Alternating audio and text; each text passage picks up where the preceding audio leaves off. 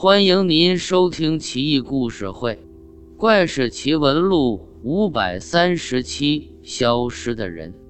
道光年间，江苏扬州有一户人家，户主姓王，名辉，年约三十出头，日常在外做些贩卖的生意，家道也算小康。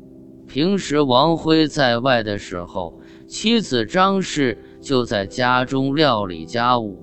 家里不仅喂了五头小猪，还养了十几只鸡鸭。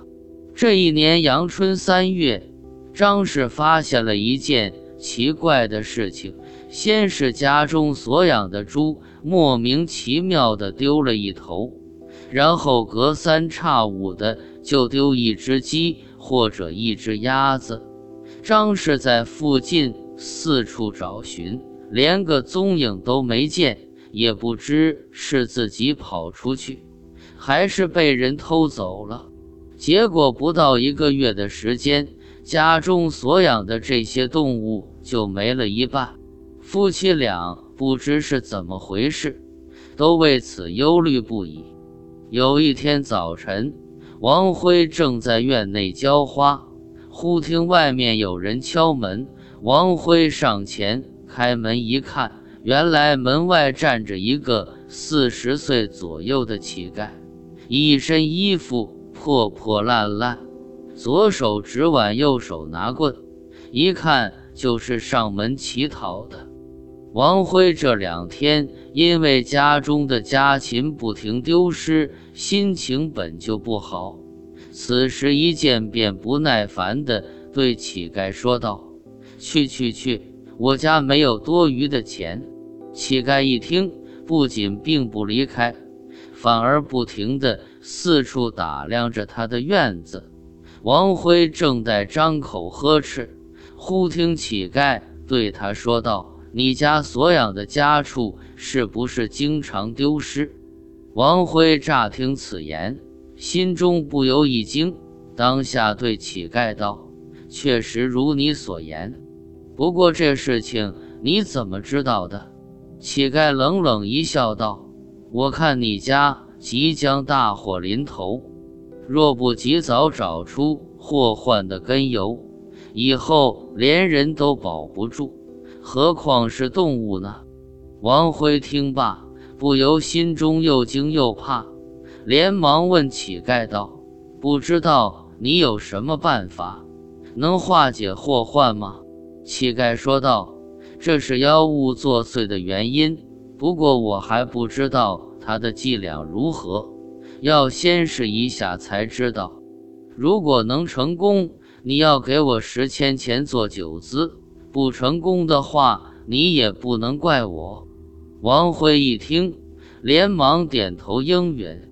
乞丐便让王辉带他去家中四处查看。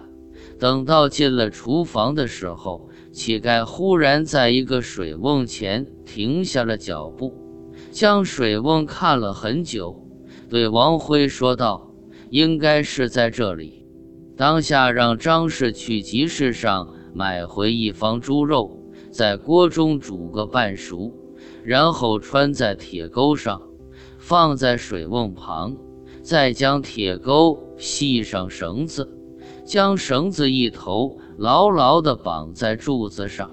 一切布置妥当之后，两人悄悄躲在柱子后面窥视。过不多时，果见一物从水瓮下面钻出。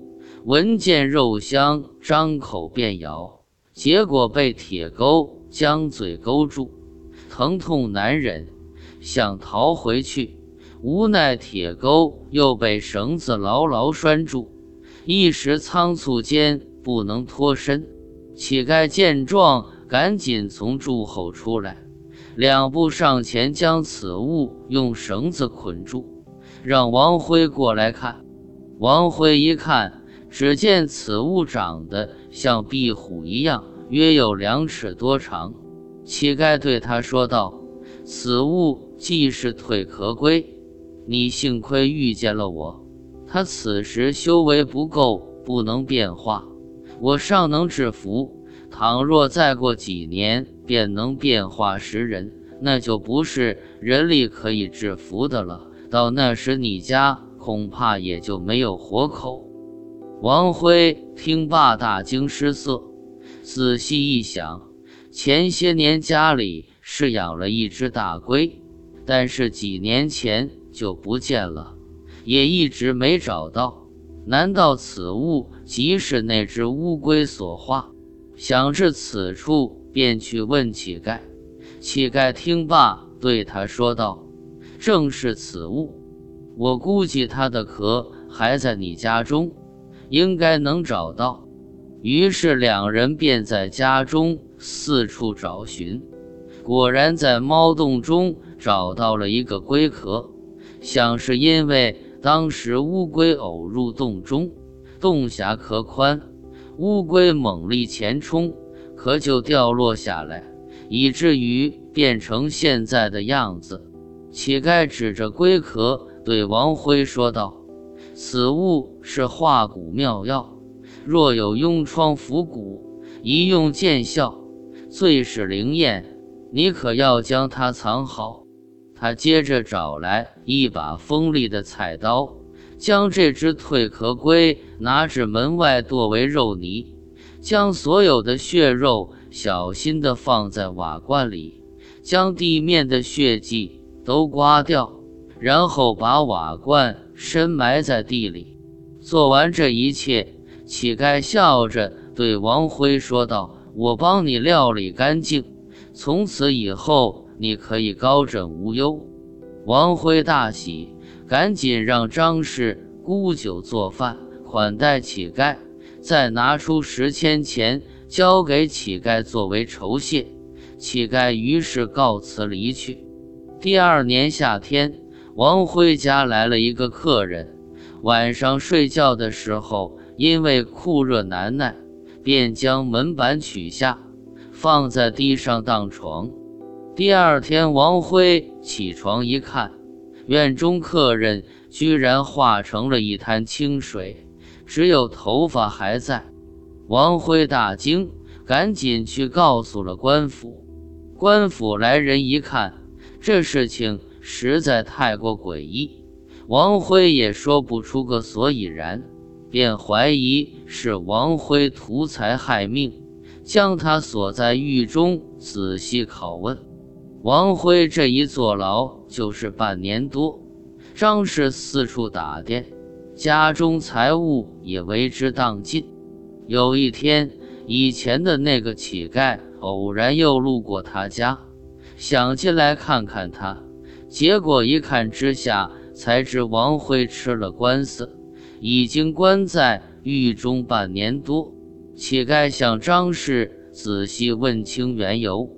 忽然，自己扇着自己的脸说道：“这都是我的过错。